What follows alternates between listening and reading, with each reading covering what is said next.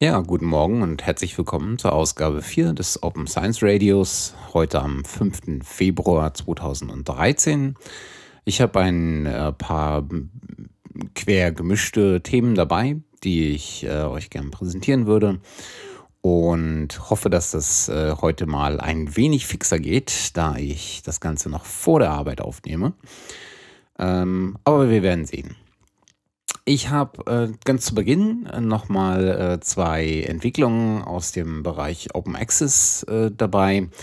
Äh, ein Bereich, der sich hier im ähm, Open Science Radio ja seit der ersten Folge durchzieht. Sicherlich aufgrund dessen, dass er in der öffentlichen als auch in der politischen Wahrnehmung und in der wissenschaftspolitischen Wahrnehmung äh, der Bereich ist, der bereits am weitesten ähm, fortgeschritten ist, sowohl in der Verhandlung als auch in der Ausgestaltung. Ähm, wir sind da noch lange nicht am Ende, aber das ist äh, sicherlich auch der Bereich, der äh, bereits die größte äh, Bearbeitung erfahren hat. Äh, es gibt immer mehr Entwicklungen, immer mehr Magazine, immer mehr Wissenschaftsorganisationen, die sich dahingehend ausrichten.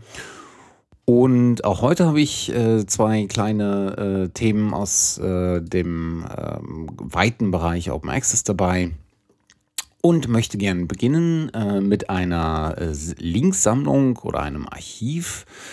Denn äh, der Christian Strippel, äh, ausgebildeter Kommunikationswissenschaftler äh, am äh, Institut für Kommunikationswissenschaft der TU Dresden, hat er zumindest äh, studiert, hat in seinem äh, privaten Blog eine schöne Linksammlung ähm, oder genauer gesagt eine ähm, Sammlung über Listen, Kataloge, Datenbanken und auch Journals ähm, aufgestellt äh, aus dem äh, Fachbereich der Kommunikationswissenschaften, was ganz großartig ist. Also er linkt hier oder er listet hier eine ganze Reihe von ähm, ähm, äh, Magazinen, Datenbanken ähm, aus mehreren Sprachen sogar, also Deutsch, Englisch, äh, anderen Fremdsprachen, die allesamt den Open Access Ansatz verfolgen, sprich also die die dort gelisteten Inhalte, Artikel Open Access zur Verfügung stellen.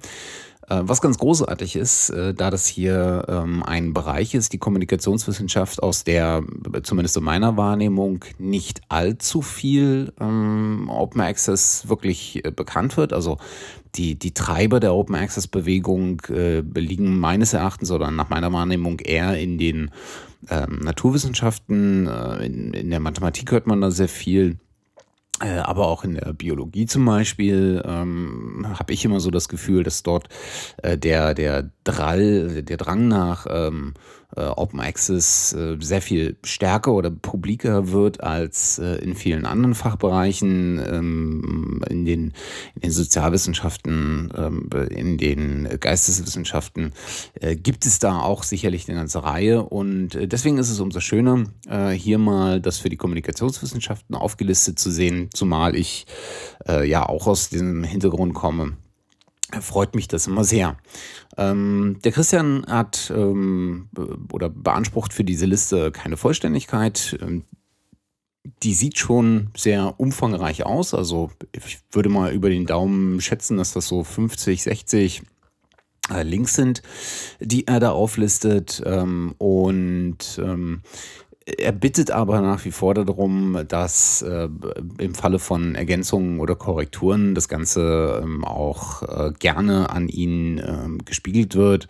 Ähm, gibt auch äh, ein kleines Formular am Ende dieser Liste an, äh, um dort etwas nachzutragen. Also ganz großartiger ähm, ähm, ja, ganz großartige Aktion. Ähm, schön, dass das äh, mal jemand äh, getan hat. Und äh, ich empfehle einfach jeden mal reinzugucken. Ja, eine zweite äh, positive Nachricht äh, aus dem Bereich Open Access äh, kommt aus äh, der Verlagswelt äh, und dort hat ähm, Ende Januar The Grüter, äh, ich hoffe, das spreche ich richtig aus, ähm, verlauten lassen, dass hier eine Rahmenvereinbarung mit der Max-Planck-Gesellschaft getroffen wurde und ähm, beschlossen wurde, dass in Zukunft jene Open Access äh, oder jene Bücher, äh, die aus den ähm, derzeit, ich glaube, 80 äh, Max-Planck-Instituten äh, kommen oder die dort entstehen, äh, unter ähm, Open Access äh, publiziert werden und somit für jeden Nutzer, also kostenfrei, auch im Netz abrufbar sein sollen. Ähm, das äh, umfasst alle Disziplinen, ähm, in denen äh, sich die äh, Max-Planck-Gesellschaft umtut und äh, bedeutet in dem Fall also sowohl die Naturwissenschaften als auch die Geistes- und Sozialwissenschaften.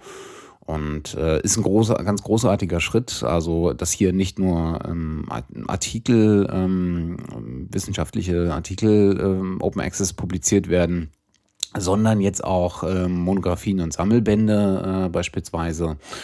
Ähm, das ist ähm, ein wirklich, wirklich äh, positiver Schritt. Äh, ich hoffe, dass, da, dass wir da aus den einzelnen ähm, Gesellschaften, äh, aus den einzelnen Wissenschaftsorganisationen in Zukunft auch noch äh, wesentlich mehr ähm, Bekenntnis ähm, zur Öffnung äh, des ganzen Prozesses sehen werden. Also auch äh, beispielsweise über den Punkt Open Access hinaus dann in Zukunft auch eine verstärkte Publikation von Forschungsdaten, von Forschungsprimärdaten äh, sehen werden.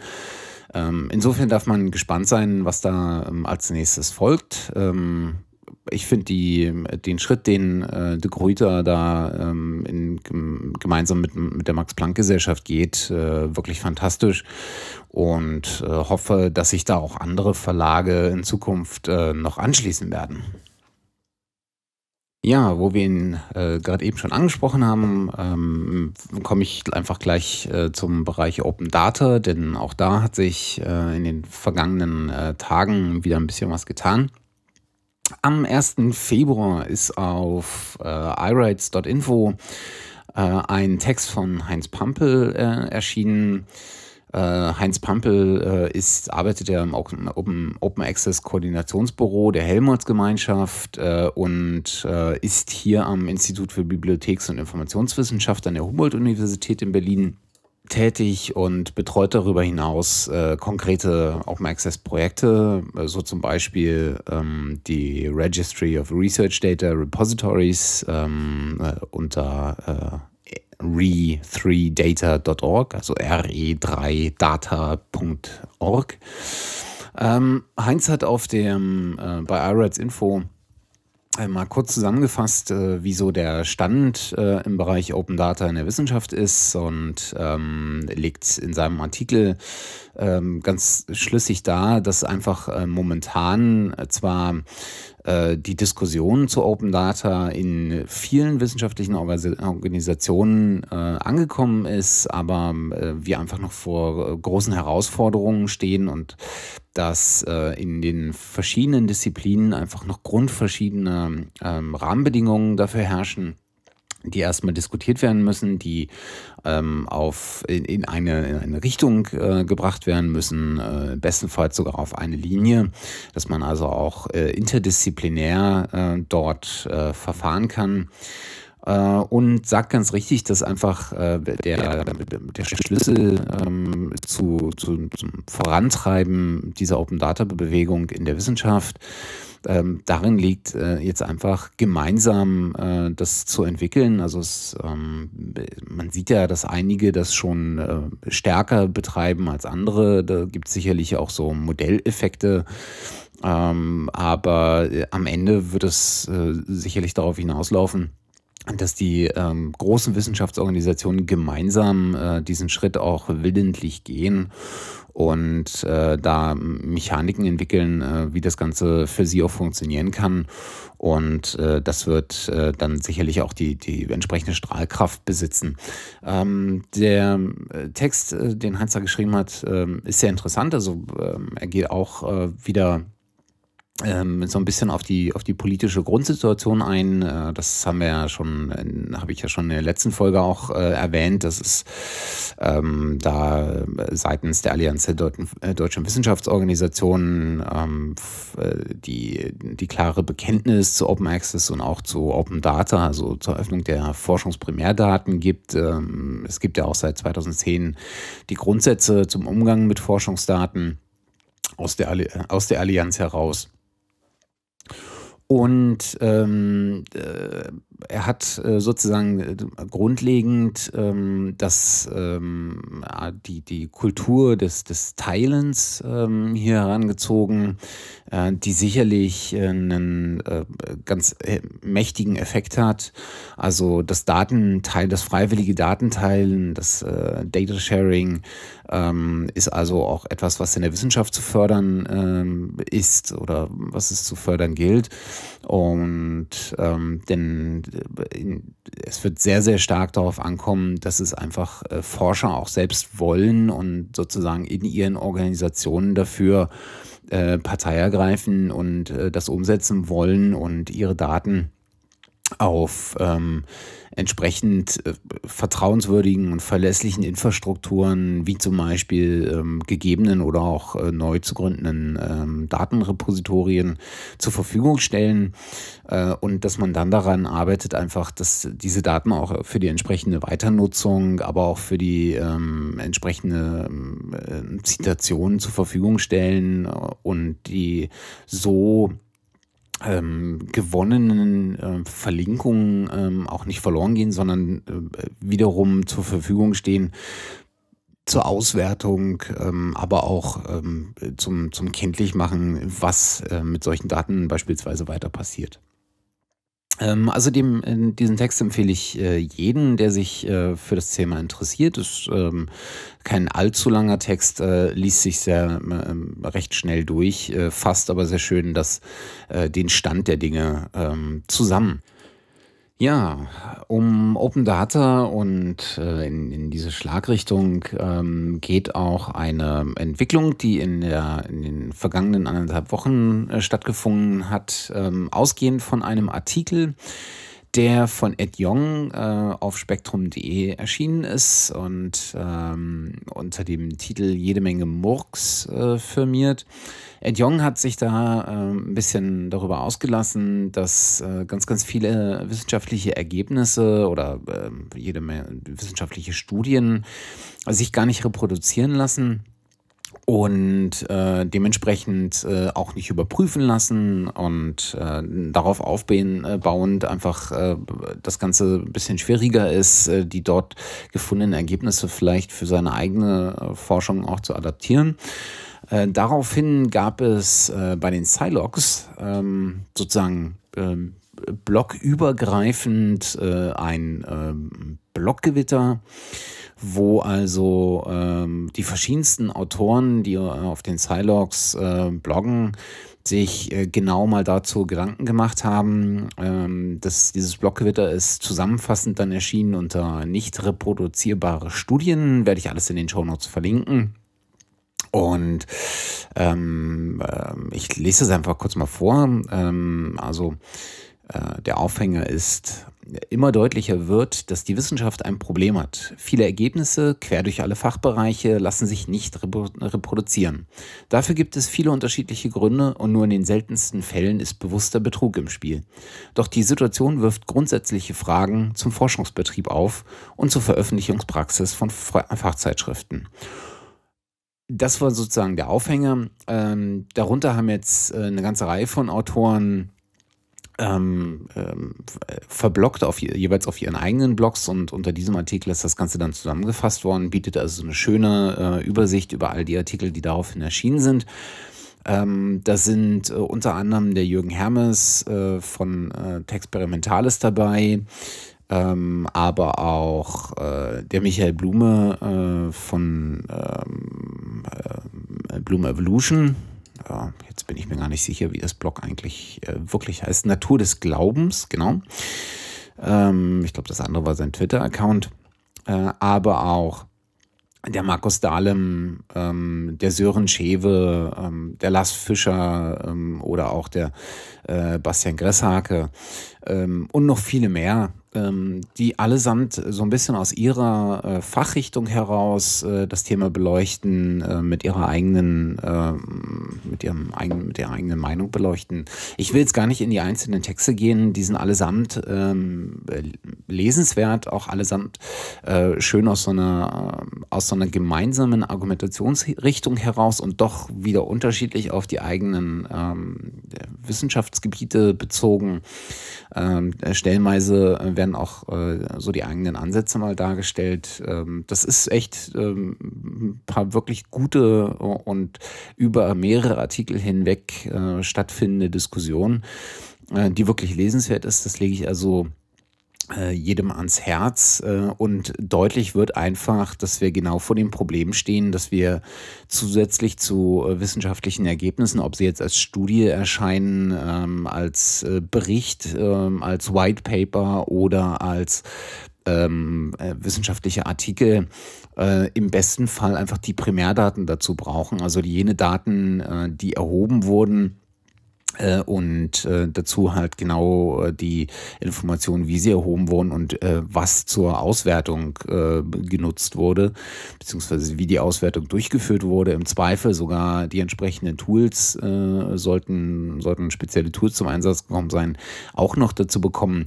Denn nur so lässt sich ähm, auch ähm, im Nachhinein eine Überprüfung ähm, ja, oder, oder Überprüfung klingt immer so, als würde man unterstellen, dass das falsch wäre.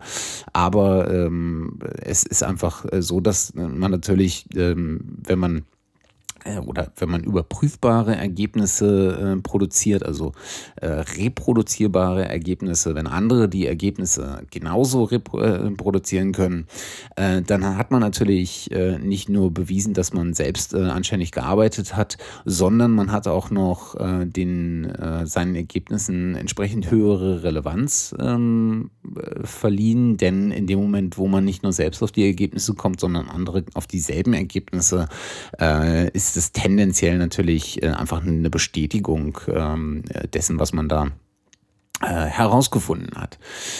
Ähm, davon ausgehend gibt es dann ganz, ganz viele Entwicklungen, die dann eine Rolle spielen. Also äh, da geht es nicht nur über die äh, Reproduktion und Überprüfung, sondern dann sicherlich auch über die Weiternutzung, über die Reproduktion unter verschiedenen anderen Aspekten.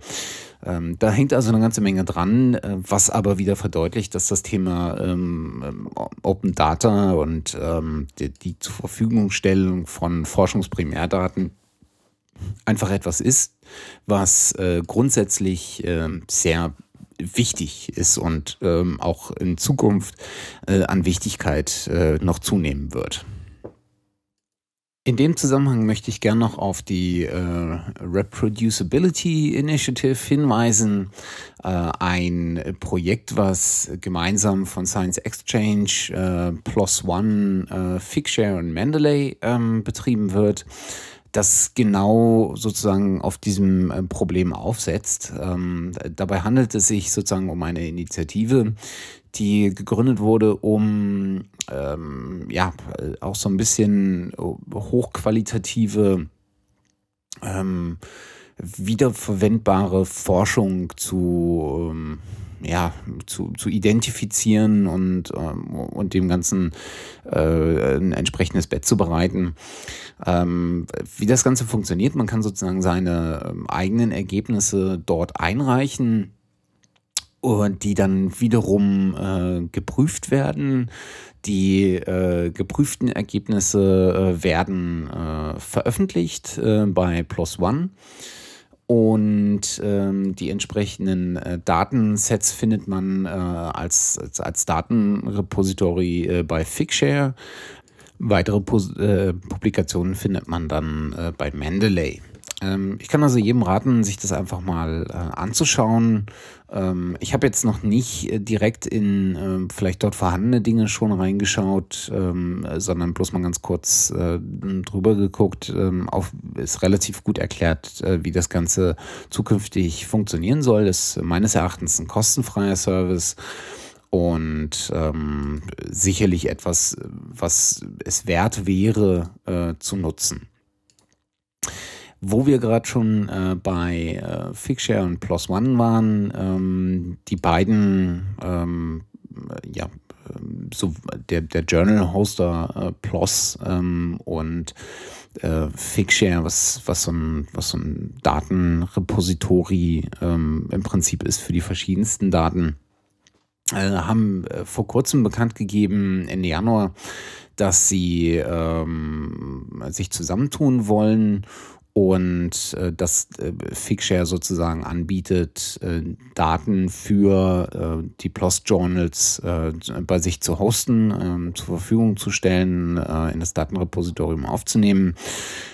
Ich bin gespannt, wie man da die Zusammenarbeit, äh, Zusammenarbeit ausgestaltet. Äh, wenn ich äh, das richtig gelesen habe oder wenn ich mich da richtig erinnere, bedient sich Figshare der Creative Commons Licenses. Ähm, ähm, wobei da auch ein Teil unter Public Domain steht.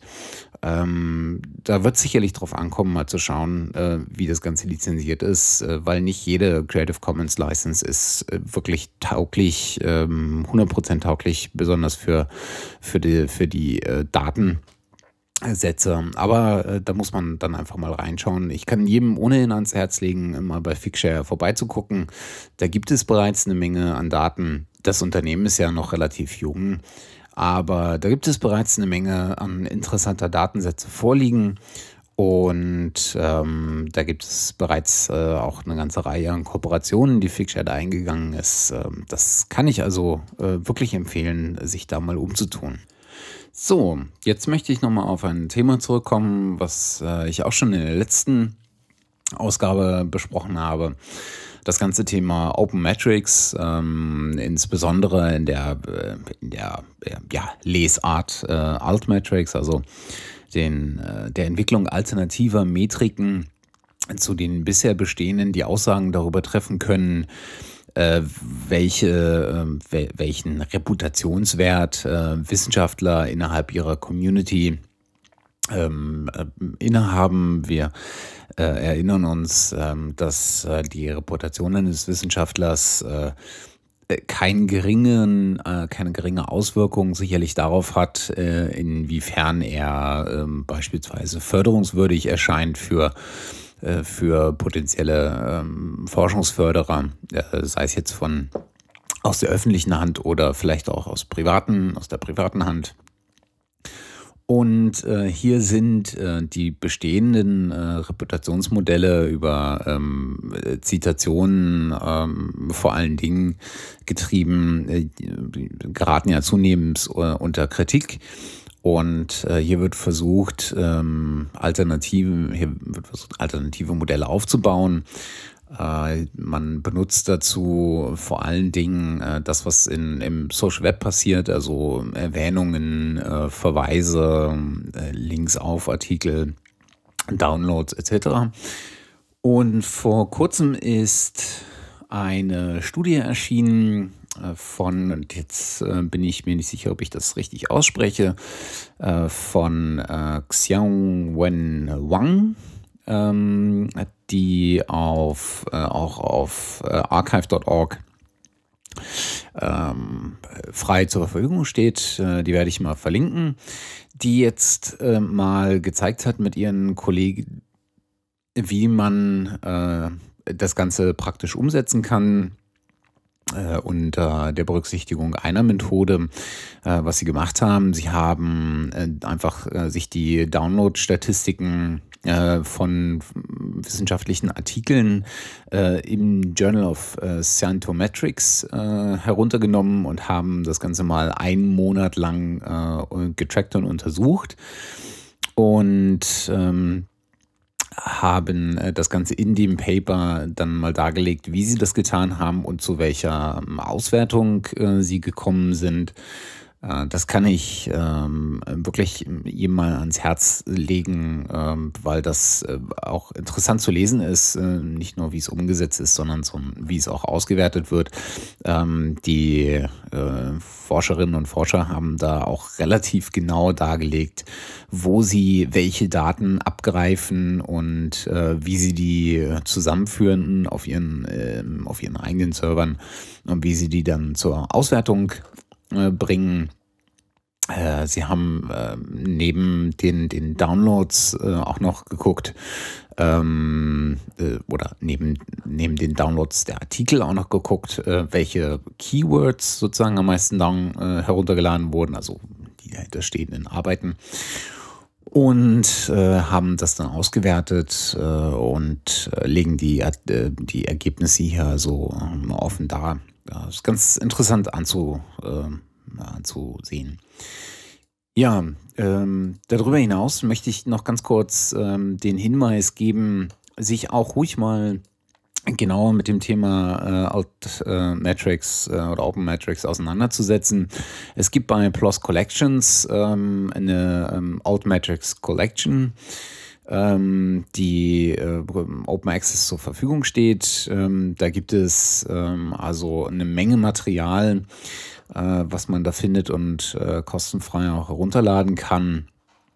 Ähm, es gibt auf altmetric, äh, altmetrics.org, äh, das ich ja auch bereits in der letzten äh, Folge erwähnt habe, eine Zusammenstellung von verschiedenen Tools.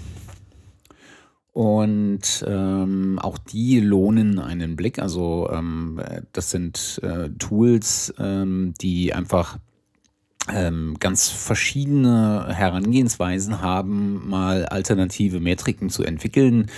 Ähm, ich hatte letztes Mal schon ein paar genannt, also da haben wir unter anderem die Science Card, ähm, die ähm, äh, Impact Story, ähm, äh, das Reader Meter, also wirklich eine, eine Reihe von Tools, die da den Blick lohnen. Und ähm, was ich äh, auch noch ganz interessant war, sind die Tools, die unter eigenfactor.org äh, zur Verfügung äh, stehen. Äh, Eigenfactor hat sich sozusagen auf die äh, Fahnen geschrieben, äh, mal äh, wissenschaftliches Wissen ähm, ja, in, in so ein Ranking zu bringen und äh, mal äh, äh, zu mappen, also zu gucken, wo welche Überschneidungen sind, wo welche Zusammenhänge bestehen. Und hier kann man sehr, sehr schön beispielsweise mit dem Cost-Effectiveness-Tool herumspielen, ähm, das einem eine, auch eine grafische Auswertung äh, darüber erlaubt, ähm, welche Open Access-Journale äh, welche Höhe von äh, Veröffentlichungs- ähm, ja, Fees ähm, ähm, festsetzen äh, im Vergleich zu, äh, wie viel äh, Einfluss eigentlich ein dort erschienener Artikel äh, vermeintlich hat. Ähm, das ist äh, wirklich umfangreich, weil die dort äh, zugrunde gelegten Open Access Journals ähm, sehr umfassend sind.